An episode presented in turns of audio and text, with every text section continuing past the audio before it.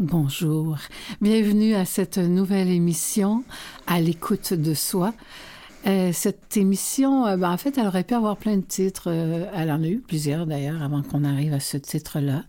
je suis en compagnie de Steve Hull au, à son studio PV en l'honneur de sa grand-maman. Son studio de son qui est, situé à Disraeli. Et euh, cette émission va vous parvenir au, canal M, à partir du canal M Vues et Voix, diffusé sur plusieurs plateformes. Alors bref, euh, on revient à l'historique de cette émission. Elle a vu le jour, elle voit le jour avec vous aujourd'hui. Elle aurait pu s'appeler Connaître son histoire pour en guérir, parce qu'on a bien besoin de lumière, parce qu'on a tous besoin de lumière. Je l'aimais bien celle-là guérir de son histoire, encore faut-il la connaître. Et donc, euh, ça s'appelle À l'écoute de soi. J'aimerais explorer cette émission avec vous euh, comment fonctionne l'esprit humain. On va, parler, on va parler de conscience, comment élever son esprit. Euh, tout ça, ça présuppose de se connaître. Moi, je considère que notre vie est une histoire. Et quand on la voit comme une histoire, euh, on peut agir sur, cette histoire-là. Euh, notre histoire, finalement, on, la vit, on n'en est pas conscient. Donc, les premières émissions, ils vont parler justement de la construction de notre histoire, qui se construit euh, absolument inconsciemment.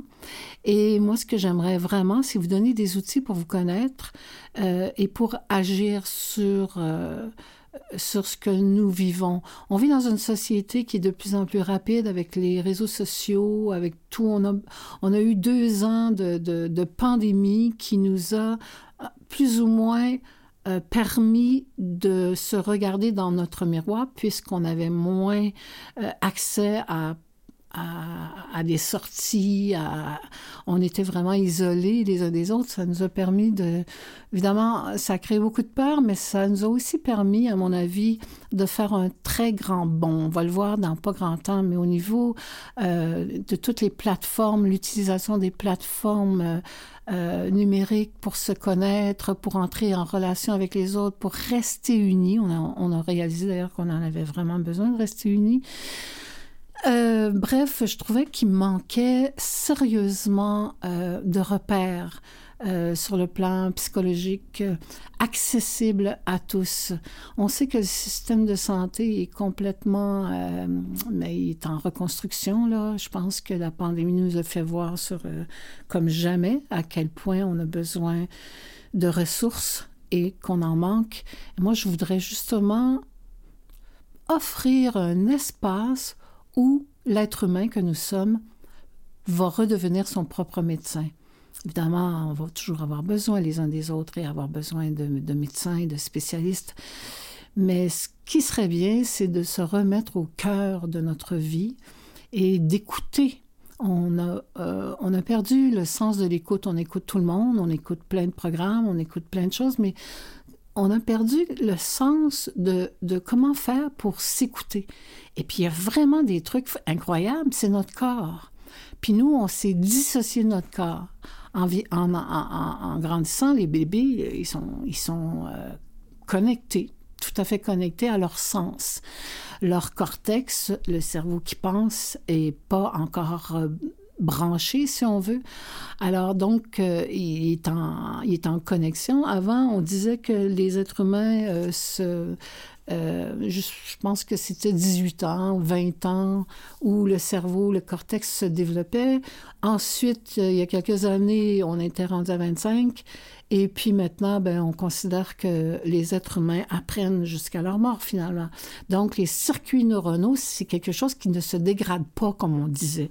Alors, à la, à la lumière de, euh, des neurosciences, euh, la psychologie, les neurosciences, la physique quantique sont en train de nous offrir un, un autre regard sur l'être humain que nous sommes. Alors, ben écoutez, je vais me présenter. Euh, je suis psychologue, Danielle Perrault, je suis psychologue. Mais avant d'être psychologue, j'ai été une femme de terrain. D'ailleurs, je suis encore une femme de terrain. Euh, c'est là que j'ai tout appris. J'étais préposée, j'ai travaillé dans des hôpitaux psychiatriques, j'étais éducatrice ensuite, euh, psychosociologue, psychologue. J'ai enseigné au secondaire, au cégep, à l'université. J'ai mis sur pied un carrefour jeunesse-emploi où j'ai développé différents projets destinés aux décrocheurs pour favoriser leur réinsertion sociale, pour les amener à trouver leur voie. Euh, j'ai écrit une douzaine de contes pour aider les enfants à traverser les épreuves de leur enfance. Puis ceux qui ont une belle enfance, là, peut-être les amener à développer un peu plus d'ouverture et de compassion pour ceux qui souffrent.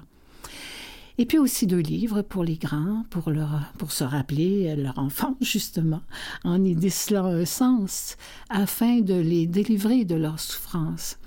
Alors pour tout dire ou pour résumer, mais je suis une praticienne idéaliste et je, même, je me qualifierais d'utopiste parce que je crois en ce qui sera. Et puis la physique quantique ben, me donne euh, de plus en plus raison. Parce que moi, je, vois, je suis passionnée de l'être humain. Je vois l'être humain comme un être d'une complexité admirable et, euh, et, qui me fascine et qui a ses propres outils, mais qu'il ne sait pas. Il a perdu en cours de route, le sens de son histoire, il la voit pas, puis euh, il a appris à avoir peur. C'est ça la peur, c'est très, important la peur, parce qu'elle nous sert de, de, de, signal pour nous dire il y a quelque chose qui va pas. Sauf qu'on s'enlise dans la peur, puis si on n'est pas capable de faire du sens avec notre histoire, eh bien, c'est la peur qui va nous paralyser, parce que c'est ça qu'a fait la peur. Euh, elle nous indique qu'il y a quelque chose qui ne va pas, elle nous rend prudents, ce qui est une bonne chose. Elle nous dit regarde où tu marches pour pas tomber, évidemment. Euh, mais en fait, la peur, euh, elle s'occupe de notre survie. Elle, voit, c'est absolument inconscient. Ce sont des réactions de défense, donc on a pour se défendre, pour défendre notre vie, notre survie, pardon. Euh, notre vie euh, de notre corps qui est limité, très limité, parce qu'on sait qu'on est en voyage sur cette planète-là et ça dure euh, le temps que ça dure, hein, et on ne sait même pas d'avance. Alors donc, face à la peur, on a comme trois réactions de défense principales, c'est-à-dire on fuit, on attaque ou on paralyse, c'est-à-dire euh, on se conforme, on, s'écrase à terre, puis on bouge pas, puis on attend que. Alors donc, mais ça c'est ça c'est sur le plan physique, mais sur le plan psychique, nous sommes des êtres qui évoluent, qui évoluent tout le temps. Donc, euh, ce projet-là a pour but justement de, d'explorer comment se tissent nos histoires de vie et comment nous pouvons agir sur les nœuds psychiques qui étouffent notre créativité, qui bloquent notre énergie et qui réduisent notre autonomie. Alors donc, avec euh, plein d'histoires de vie, des métaphores, plein d'expériences, ça fait plus que 40 ans que je travaille, des connaissances scientifiques, des invités, des experts, euh, des gens aussi qui ont réussi à traverser de grandes épreuves, ben on va donner, on va tenter de donner un sens à nos souffrances, à ce qui parfois ne semble pas en avoir, et surtout comment s'en affranchir pour devenir autonome. Moi, j'estime que le système dans lequel nous vivons nous a rendus dépendants. Et moi, je voudrais offrir à travers ces émissions-là des outils pour se connaître, se reconnaître et éviter de tomber constamment dans les mêmes pièges répétitifs.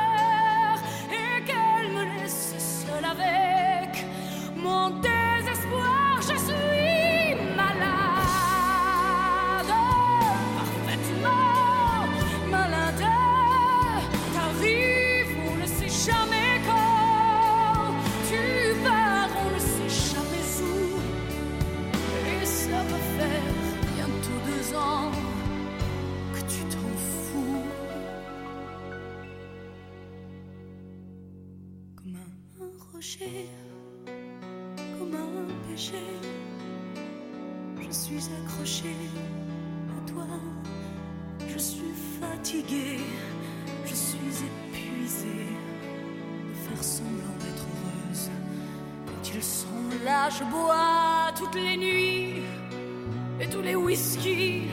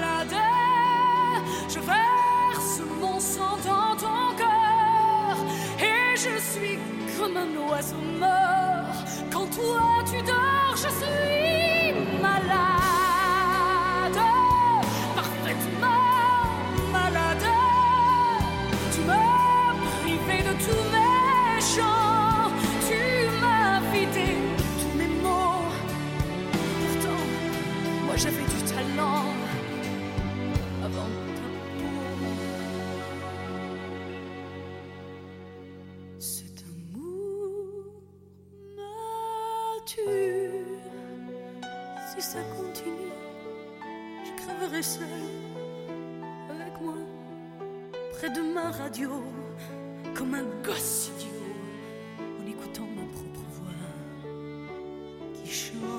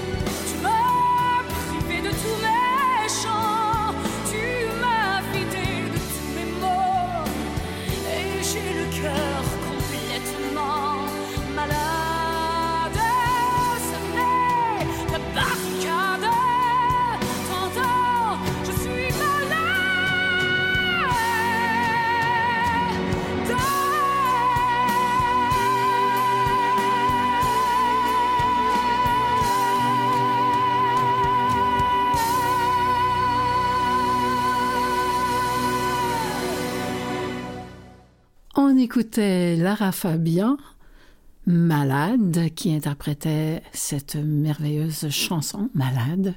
Et pour que vous ne soyez plus jamais seul avec euh, votre désespoir, ben, je propose de donner un sens, de vous aider à donner un sens à votre histoire. Parce qu'à mon avis, toute l'histoire, toutes les histoires sont belles.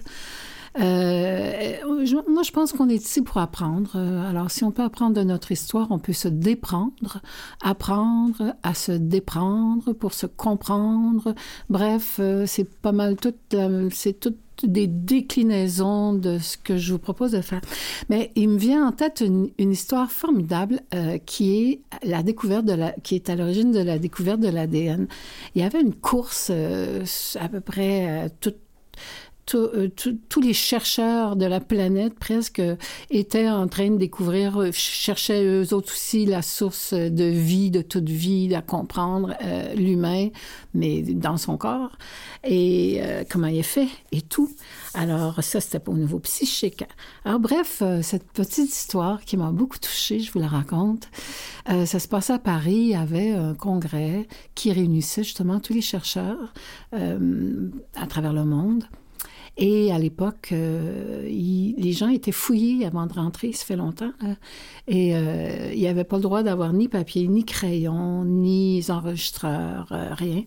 Alors, pour, parce que c'était la course, c'était la course folle, ils partageaient leurs données pour pouvoir savoir, parce que celui qui, qui, était pour le découvrir, ben, c'était évidemment un prix Nobel. Alors donc, il y avait parmi ces gens-là, un esprit euh, avec une mémoire phénoménale, comme il y en a rarement, mais il y en a qui ont des mémoires absolues, qui se rappellent de tout, qui assistaient à ça. Puis il y a une femme qui était, euh, qui, faisait ça, euh, qui parlait de, ses découvertes et qui avait tous ses diagrammes, elle montrait tout ça. Et le gars, il est dans il est dans l'assistance, puis il fait Ah ben, elle l'a trouvé. Elle l'a trouvé, mais elle, elle ne sait pas qu'elle l'a trouvé. Et là, c'est comme un morceau de casse-tête. Tout le monde cherche le morceau manquant, et elle, elle l'a trouvé, mais elle ne sait pas que c'est le, morceau manquant. Alors, il est absolument content, excité. Il s'en retourne chez eux euh, à Londres. Et, euh, et pendant le trajet, papier, crayon, il reprend tous les diagrammes, il arrive dans son, dans son euh, laboratoire, il prend un jeu de mécano et il commence à monter la, la ce qui a été la, spirale, l'hélice euh, de, de, de, de l'ADN, finalement, là, la double hélice, et il commence à essayer de la monter. Et puis là, ça marche pas, ça tombe, nanana. Ce qu'il jase avec un de ses collègues, ils s'en vont marcher euh, dans un parc environnant. Et puis le gars gesticule, parle, et puis tout à coup se penche, puis il voit une fleur. Puis il commence à la respirer. Et là, il comprend tout. Il fait Ah, oh, wow! Mais regarde, la complexité de cette fleur. Elle est d'une beauté, d'une harmonie. Regarde, l'équilibre, c'est parfait, mais c'est de toute beauté. Et là, il fait Ah, j'ai compris. C'est la source de la vie. Pour que ça fonctionne, il faut que ce soit beau, harmonieux, équilibré. Tout était là, mais d'une complexité. Et le maître mot, c'est simple. Quelle simplicité.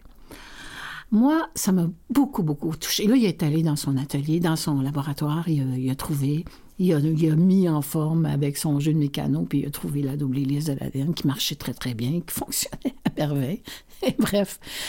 Et ensuite, moi, quand j'ai vu ça, cette histoire-là, je vais comme, OK, nous, quand on a mal, euh, psychiquement, quand on a mal, on est bloqué et tout est compliqué, puis il n'y a plus rien qui marche, puis on comprend plus rien, puis on bug, puis on, on on résiste, puis on a mal, puis on comprend pas. On est toujours en train de résister, alors que, dans le fond, la réponse est simple.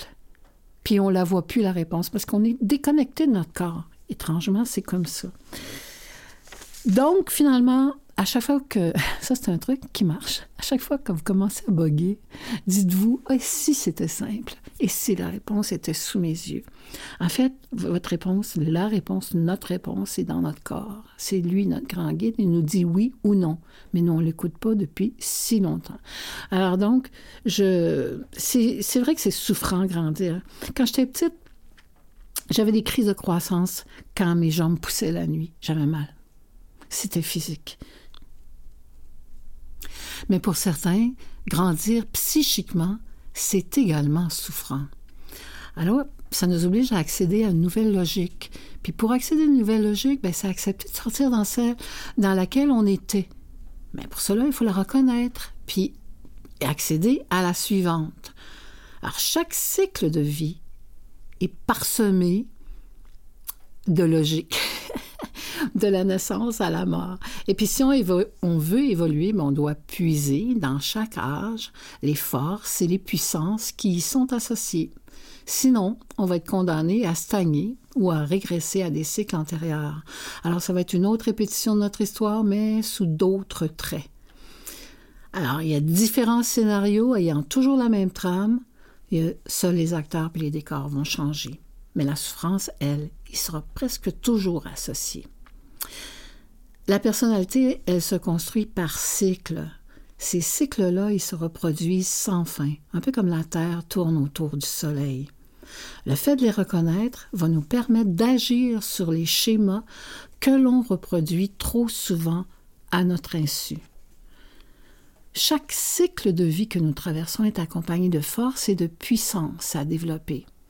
Puis il y a des tâches qui sont associées à chacun de ces pouvoirs de façon à ce que nous les déployons de façon optimale. C'est comme un jeu vidéo. Tu nourris ton avatar, plus tu nourris ton avatar, plus tu augmentes tes pouvoirs, puis plus tu t'accomplis. Alors, donc, si tu n'as pas d'avatar, on va en trouver un. Je vais vous aider à en trouver un. Euh, parce que c'est vous êtes le personnage de votre vie. Alors, euh, c'est ce que je vous propose qu'on fasse ensemble à travers euh, ces quelques émissions.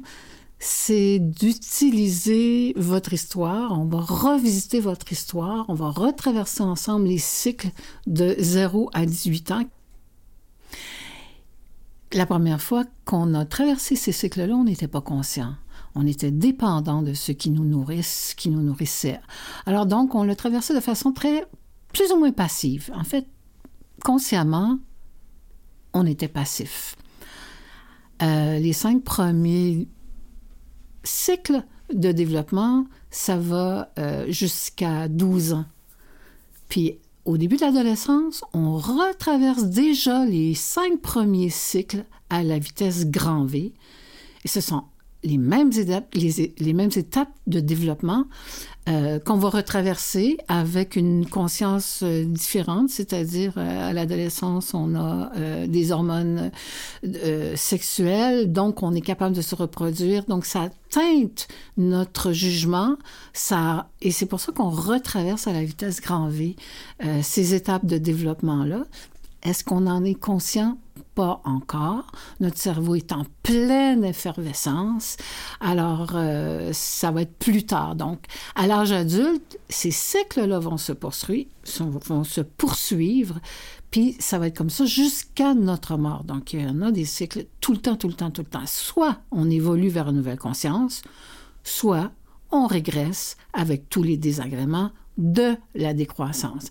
Donc, jusqu'à notre mort, on est vivant. Euh, Abraham Maslow, c'est un célèbre psychologue américain qui était considéré comme un des pères de l'approche humaniste en psychologie.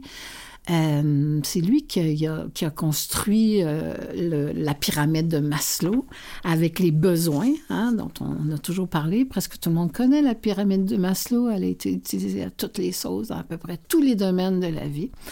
Alors ce monsieur-là, quand il, pris, quand il a pris sa retraite, euh, ben évidemment, euh, il avait tout accompli euh, de la bas c'est-à-dire de la survie.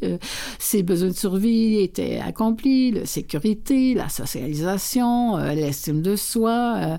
ses accomplissements étaient formidables, il ne pouvait pas en douter. Et pourtant, prenant sa retraite, il se sentait insatisfait et triste.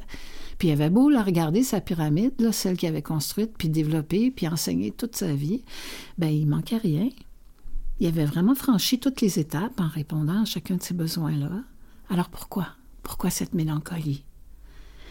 Et donc, il a eu l'intuition, puisque sa vie n'était pas finie, que cette pyramide devait s'inverser pour atteindre d'autres sommets.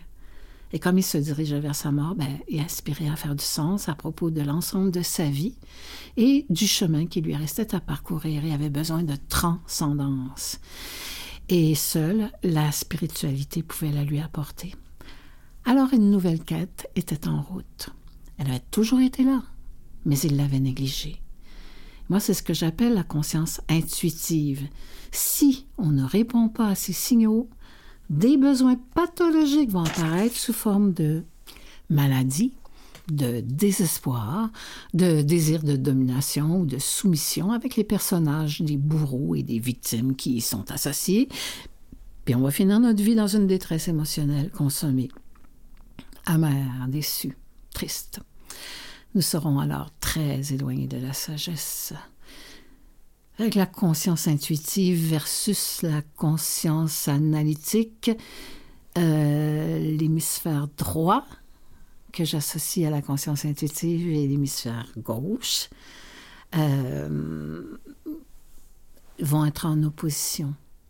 Moi, je voudrais, par ces outils dont, dont, on va parler, que je vais vous transmettre, que vous puissiez sortir de cette logique euh, binaire, c'est-à-dire presque guerrière, les bons contre les mauvais, euh, guerrière, qui a tort, qui a raison. Euh, j'aimerais beaucoup ça qu'on arrive à quelque chose de plus évolué, plus humain, ouvert complètement.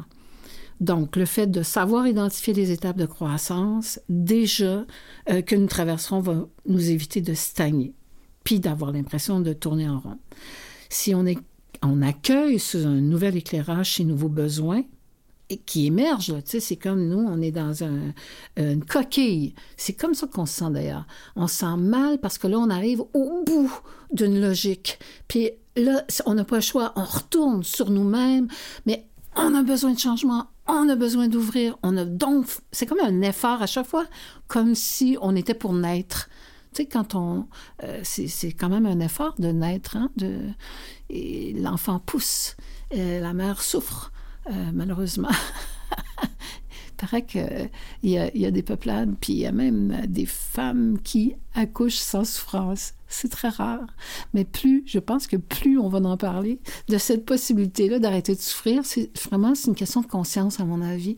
Quand c'est mis sur la table et que c'est possible, on dit ah oui. Mais quand on apprend que naître c'est souffrant, ben on s'associe à la souffrance. Puis moi je pense qu'il faut euh, qu'on peut faire autrement. Je pense sincèrement qu'on peut faire autrement, arrêter de souffrir. C'est un beau signal à la souffrance, mais si on, on arrive à la décoder, le pourquoi de la souffrance, on fait ah je suis en train de grandir, je suis à l'étroit dans mon corps, je suis à l'étroit dans mon esprit. OK, je suis en train d'évoluer, j'ai donc des nouveaux besoins qui émergent. À moi de les reconnaître et à moi de m'en affranchir. C'est-à-dire de faire ce qu'il faut maintenant. Je suis plus un bébé. Je fais comme ah oui, je peux donc agir sur ma propre vie. C'est un effort, mais on peut y arriver facilement. Pour moi, c'est un défi. Alors, de voir ça comme un défi plutôt que comme une limitation. Alors, c'est comme une bataille toujours interne entre le cerveau euh, reptilien puis le cerveau émotionnel qui sont des qu'on partage avec les animaux qui s'occupent de la survie. Euh, ben, ce serait vraiment bien d'arriver à ouvrir sur des besoins de l'être humain qui, de l'esprit qui lui évolue sans cesse. Après la pause, euh, ben, je vais vous proposer, je, vais vous parler des cycles, des six premiers cycles de l'identité qui ont une durée déterminée dans le temps. Et on commence un début de comment se repérer, se repérer pour trouver euh, nos antidotes personnels finalement, se connaître.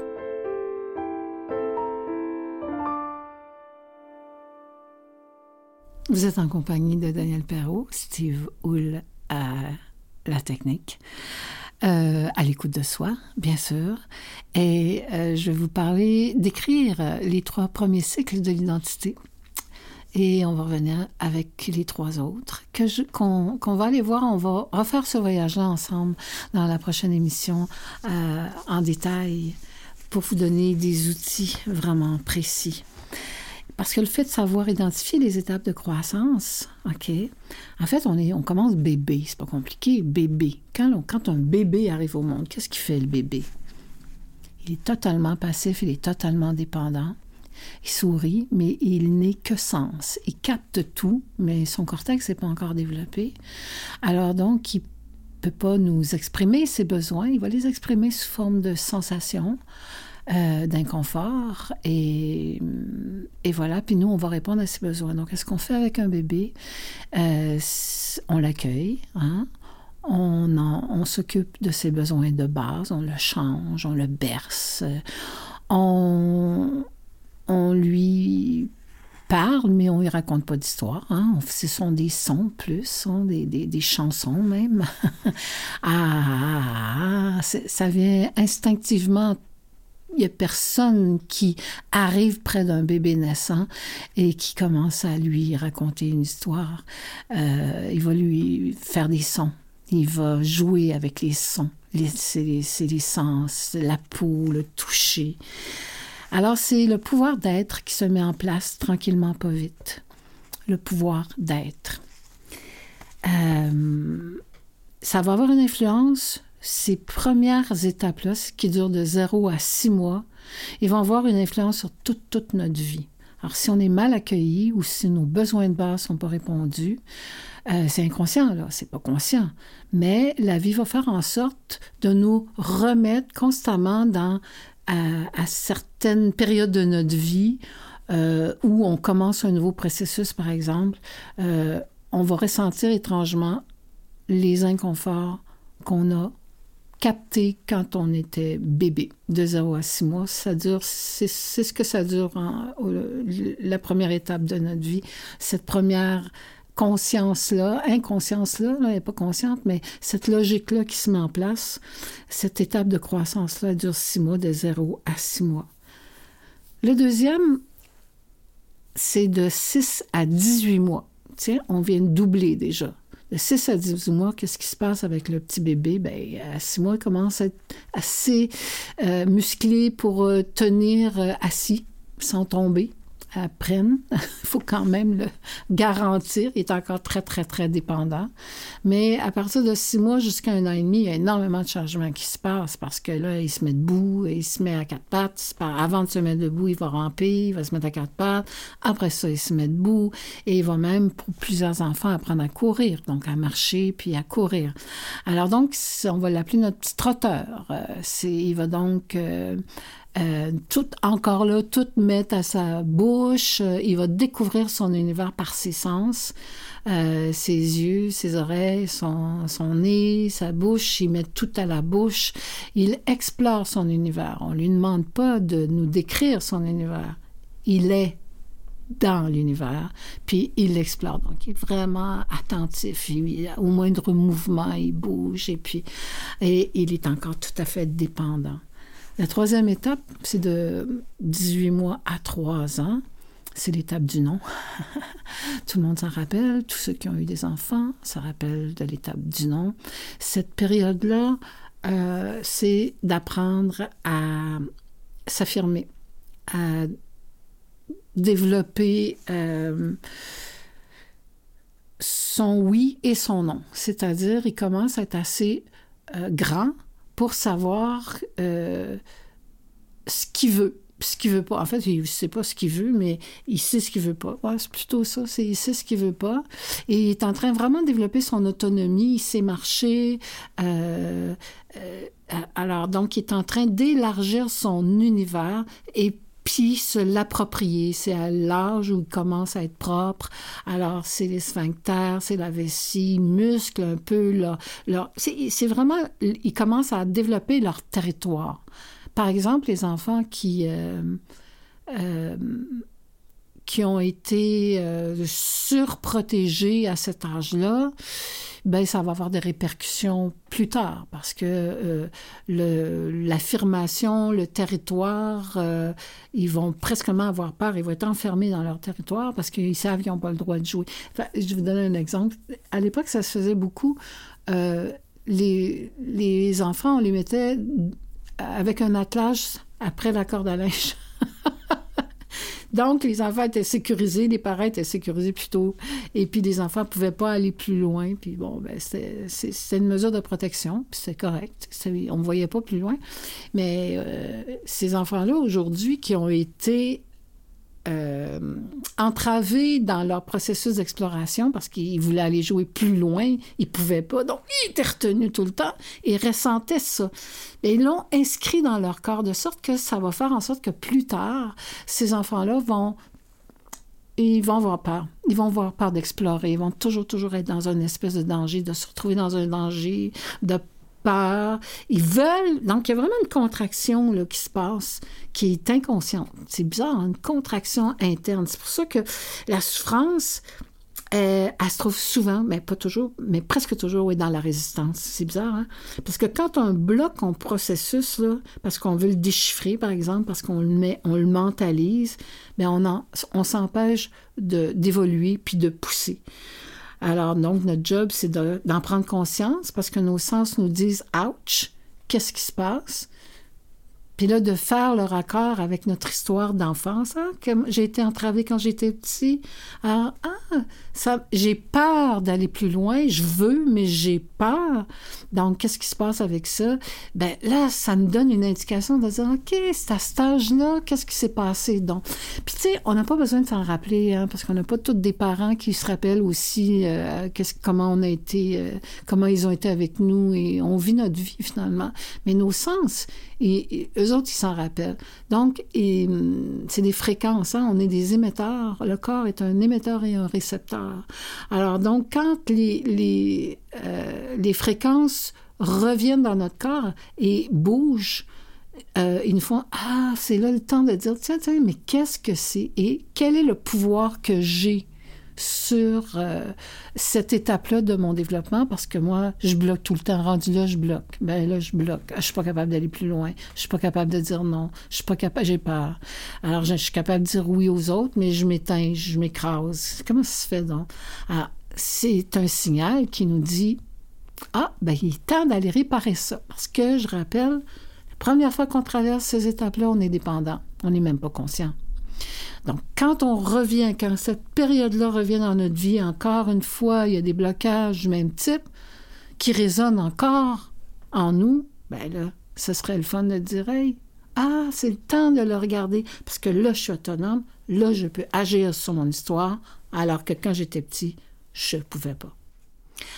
On s'en va à la pause euh, avec euh, les colocs euh, mauvais caractère. Je me demande ben, à quelle du cycle de développement on arrive à développer un mauvais caractère. J'ai mauvais caractère,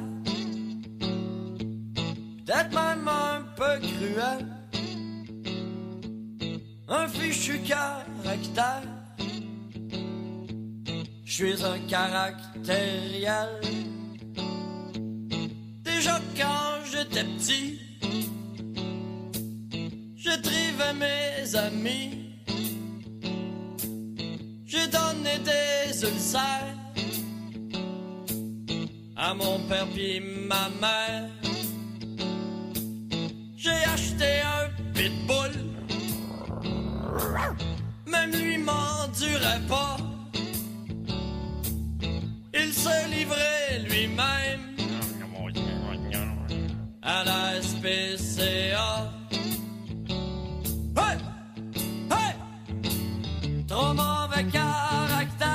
Changer de profession, je vais devenir mercenaire au bain gardien de prison. J'ai mauvais caractère, surtout quand je viens de me lever pour me calmer les nerfs.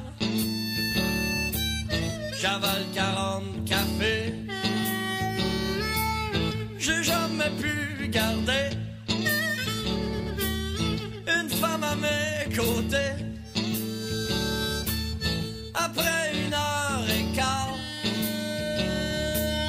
elle se prendre le bord.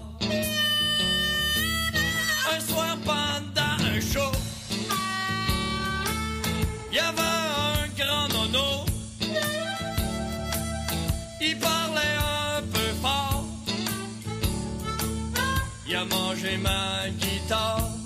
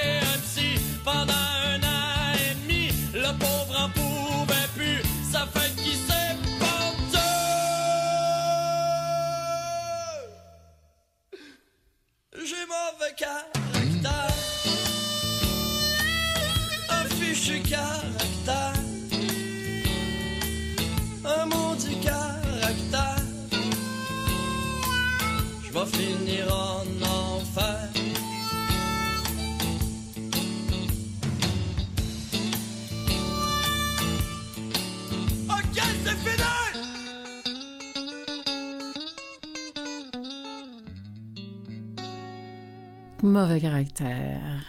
Qui a mauvais caractère? Moi, j'ai des journées où est-ce que j'ai mauvais caractère? C'est très, très, très, très rare. Je pourrais vous dire qu'hier, j'avais mauvais caractère parce que j'étais stressée à l'idée de vous parler aujourd'hui. Alors donc, euh, tout, euh, tout était bloqué et j'ai pris des grandes respirations parce que si je suis votre guide, ben, il faut que je pratique moi aussi ce que je montre. Alors, euh, c'est ce que j'ai fait hier. J'ai essayé de me calmer en me disant, ouf, respire, Daniel. Tu es en train de faire une nouvelle, tu t'apprêtes à faire une nouvelle expérience et qui est probablement reliée à ce qui suit, c'est-à-dire euh, celui qu'on vient de terminer, qui était le pouvoir de s'affirmer entre 18 mois et 3 ans, hein, et euh, de penser. S'affirmer, c'est aussi penser. Donc, euh, transmettre sa pensée, c'est ça semble facile comme ça, mais c'est pas toujours facile parce qu'on a toujours peur d'être jugé. Voyez-vous, la peur est toujours quelque part, pas loin, là, pour nous rappeler que... Ah, et on réagit à ça. Donc, on veut s'en retourner et dire, mais pourquoi ai-je décidé de faire cela? Alors, la peur nous prend et on arrête de penser. Quand on a peur, on arrête de penser. C'est comme ça que ça marche. Alors que penser, c'est quand même extraordinaire. C'est une grande liberté. Et transmettre, ben écoute. Alors, on est rendu au pouvoir, au quatrième pouvoir à développer qui se déploie pour la première fois entre 3 et 6 ans, c'est le pouvoir d'identification, où est-ce que euh, on, développe du contrôle ou enfin, si on essaye, c'est pas conscient. Au début, là, c'est jamais conscient. Donc, on le fait tous naturellement, OK? Et euh, le pouvoir d'identification, ben, qu'est-ce qu'on fait entre 3 et 6 ans? Rappelez-vous, si vous avez des enfants, vous le savez, ils n'arrêtent pas de poser des questions. Oui, non, pourquoi? Mais c'est à cause de quoi? Mais pourquoi maman? Si vous êtes une maman, vous avez entendu? Je pense que je pense que euh, je me rappelle qu'il y a quelques années, je l'avais calculé combien de fois on peut entendre maman dans une journée quand on est une maman de petits enfants. Ou papa, bien sûr, si c'est papa qui est là, il l'entend lui aussi, crois-moi. Alors donc, c'est pas juste réservé aux mamans. donc, les enfants, ils posent des questions parce qu'il y a un boost neuronal extraordinairement puissant à cet âge-là, OK, qui fait que le, le, les deux hémisphères euh, euh, les connexions neuronales, il y a vraiment un boost au niveau neuronal. Donc, les enfants, ils sont entre euh, la, l'imagination, la fiction et la réalité. OK? Le cerveau gauche, euh, celui qui s'occupe de la structure puis euh, du jugement, justement, se met en place de l'analyse. Euh, mais il est vraiment encore en cerveau droit, c'est-à-dire qu'il est dans l'imagination totale. Et puis, c'est merveilleux. C'est un âge absolument féerique. c'est des petits poètes ambulants. Ils ont des réflexions sur l'univers. C'est de toute beauté de les entendre entre 3 et 6 ans, donc, ils posent des questions. Ils se posent des questions, ils veulent tout savoir. Les, les réponses n'ont pas tant d'importance que les questions qu'ils posent. Les questions qu'ils posent sont toutes, toutes, toutes, toutes, toutes importantes. Alors donc, si cette période-là s'est mal passée dans votre vie parce qu'on vous a fait fermer, on vous a pas répondu, on vous a jugé en disant tais-toi, tu m'énerves, arrête de poser des questions, va faire d'autres choses, euh, ça fait 15 fois que je te réponds, euh, ben vous allez, évidemment, vous allez vivre avec ça, hein, puis vous allez vous adapter. Mais est-ce que vous allez être bien? Ben non, vous ne serez pas bien. Mais qu'est-ce que vous allez faire? Crier? Avoir mauvais caractère? Vous affirmer? Peut-être. Et qu'est-ce qu'on va vous dire? Ah, ben, que vous êtes en train de.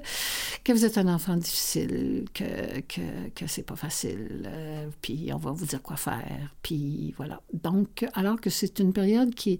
c'est une tâche de développement, ça, de. c'est vraiment. c'est instinctif, c'est viscéral, finalement. C'est un besoin chez tous les êtres humains. C'est une étape. Il y a des enfants qui sont plus intenses, il y en a qui sont moins intenses, mais c'est quand même une étape que tous les êtres humains euh, traversent. Donc ça, c'est le pouvoir d'identification qui va avoir un rôle extrêmement important plus tard à jouer. Et qui, euh, et qui, justement, on disait tantôt qu'on est des émetteurs et des récepteurs. Eh bien, tant qu'on n'aura pas résolu euh, et développé ce pouvoir-là de façon mettons, plus complète, ben, il va y avoir dans notre vie plusieurs expériences qui vont nous permettre, si on veut voir ça d'une façon positive, de le développer ou euh, parce que ce pouvoir-là était resté inutilisé puisqu'on n'avait pas répondu à nos besoins à ce moment-là. L'autre euh, pouvoir qui suit, c'est, je l'aime beaucoup celui-là, c'est de 6, ben je les aime tous, là, mais de 6 à 12 ans. De 6 à 12 ans, c'est le pouvoir de réussir qu'on met en place. Qu'est-ce qu'on fait entre 6 et 12 ans? On va à l'école, on se fait des amis, même si quand on était petit, euh, on allait à la garderie, mais là, c'est beaucoup plus structuré à l'école. Euh, Il y a des, euh, des, des façons de faire, on fait des devoirs, on a des devoirs, on doit rendre des devoirs, on a un horaire qui est beaucoup plus structuré, qu'on, on a un cours après l'autre, tout est très linéaire dans le fond. Puis nous, il faut trouver notre place là-dedans. Et c'est pas nécessairement facile, mais c'est le travail qu'on a à faire, c'est de développer notre habileté à plusieurs niveaux, c'est-à-dire au niveau social, euh, les, émotionnel, bien sûr, avec nos proches. On ne deal pas de la même manière avec un professeur qu'avec une maman ou un papa. Euh, moi, je suis une grand-maman, par exemple. Alors, euh, je sais que quand je, garde mes petits-enfants, euh, que je gardais mes petits-enfants, ben, il y avait une loi chez nous qui était très, très bien respectée. Et du moment où les parents bienveillants arrivaient à la maison, et tout à coup, euh, les cris et les désespoirs, et, bref, euh, ça, ça marchait plus pantoute. Je faisais comme, OK, les parents sont venus, c'est cool, prenez, la suite du monde, quoi. Mais donc, les enfants s'adaptent à tout, mais tout est dans la manière de s'adapter. Quand on est rendu plus tard, puis qu'on n'a pas développé cette période-là, ce pouvoir-là de réussir parce qu'on est intimidé, parce qu'on a été limité, parce que eh, beaucoup, beaucoup de parce que, ben ça va avoir un impact, euh, une espèce d'ombre qui va être là toute notre vie, qui va nous empêcher de se déployer, de déployer nos talents. On va peut-être, on va être pris, on va avoir le goût de le faire, mais on ne sera pas capable de le faire. Les circonstances de notre vie vont faire qu'on ne pourra pas aller à l'école qu'on voulait. On va être refusé à l'autre école qu'on voulait. Alors, ces projets-là vont retarder, puis on va se sentir encore d'autant plus mal, encore moins bien. Voilà, donc ça, c'est de 6 à 12 ans. Alors, l'univers va nous euh, procurer plein de, de- d'expériences qui vont nous permettre de- d'identifier euh, cette étape-là, puis de nous mettre à l'ouvrage pour dire ah tiens tiens c'est ça. Maintenant je peux développer mon pouvoir mon mon habileté euh, sociale tiens ça ça manque. C'est vraiment euh, pas fort. Dans- de mon côté il va falloir que j'y mette du mien je, je développe. Mais quand je le développe là ce qui est le fun c'est comme un jeu. Tu dis ah au lieu de le voir comme euh, euh, quelque chose de difficile. Mais en fait, c'est toujours difficile la première fois. Chaque fois qu'on fait quelque chose la première fois, c'est rarement facile parce qu'on on, s'impose euh, l'obligation d'être bon. Puis on l'a jamais fait, c'est bizarre. hein? On se demande, je sais pas à quelle onde on se juge, là, avec quel regard. Un, regard de spécialiste pour quelqu'un qui fait une chose la première fois, euh, c'est vrai que c'est un stress. C'est vrai aussi qu'on est dans une société de performance où est-ce que euh, on, ne nous apprend pas à apprendre, on nous oblige à apprendre. Pas pareil. C'est ça, c'est comme euh, ça s'en vient. Probablement que ça va être de mieux en mieux, mais on a encore pas mal de chemin à faire. Le prochain pouvoir, ça s'appelle le pouvoir de régénération. Ça se passe euh, la première fois de 13 à 18 ans. Euh, à ce moment-là, notre corps produit des hormones sexuelles qui transforment littéralement notre psyché. C'est que là, nous, on peut se reproduire. Euh, on n'est pas prêt à 12 ans à se reproduire, crois-moi, 13 ans. Mais oui, dans certaines peuplades, c'est clair que c'est ce qui se passe. Et là, ça teinte ces, ces produits biochimiques, ces hormones-là, teinte complètement notre regard. Alors, on est envahi par des nouvelles pensées sur lesquelles on a zéro contrôle. Euh, Puis quand la libido apparaît, ben, c'est le temps, là, on retraverse à la vitesse grand V toute notre histoire. Ce qui veut dire, on se demande qui on est, on ne sait plus qui on est, on veut explorer l'univers autour, puis on se fait empêcher pas mal de dire attention, fais pas là, fais pas ci, va pas faire ça. on veut s'affirmer, alors donc on dit non à plein de monde, on dit oui aussi une journée, on est en amour avec Céline Dion, le lendemain on fait arc Céline, arc, on s'en va dans de hip-hop ou d'autres choses parce que ça c'est hot. Bref, alors on s'identifie, euh, on s'identifie à mais plus à nos parents. Ça, c'est clair que c'est plus eux autres qui ont raison. Là, on, a d'autres modèles qui émergent parce qu'il faut se trouver. Donc, c'est vraiment ça. Donc, c'est une période charnière de construction d'identité qui est vraiment, vraiment importante. Fait que ce qui s'est passé entre 13 et 18 ans, ça a un impact majeur également. Puis c'est le fun de le regarder puis de le revisiter avec des yeux neufs qui vont nous permettre... Euh, de justement, de, je parlais d'avatar au début de l'émission, euh, de nourrir notre avatar euh, avec une conscience accrue qui va nous permettre de justement euh, développer notre potentiel, celui qui était resté inutilisé, c'est-à-dire nos pouvoirs, notre puissance, les tâches de développement, maintenant qu'on les connaît, on n'est plus en réaction et on est moins dépendant, on peut c'est-à-dire qu'on est encore dépendant, mais on peut suppléer nous-mêmes. C'est-à-dire qu'on est assez grand, là. On peut le faire. OK? Sauf qu'on a tendance, malheureusement, à devenir des victimes. Alors donc, on réagit comme des victimes. On réagit, bien sûr, hein, comme une victime, au lieu de devenir responsable de nous-mêmes et d'utiliser euh, ces connaissances-là ou ces événements-là pour, comme une espèce de miroir qui nous dit, ah, c'est une occasion en or que j'ai d'aller euh, euh, compléter des tâches de développement qui, à cause de plusieurs facteurs, je n'ai pas pu. Euh, alors donc, au lieu de accuser le monde entier de notre pauvre sort, ben, on y fait face avec des outils, on devient de plus en plus autonome et c'est merveilleux. Alors donc, euh, c'est ce qui met fin à cette première émission de À l'écoute de soi, qui va être suivie de plusieurs autres. La prochaine d'ailleurs, je pourrais vous dire tout de suite, on va voir, on va le faire ensemble, le voyage, si vous le permettez. Alors, euh, de 0 à 18 ans.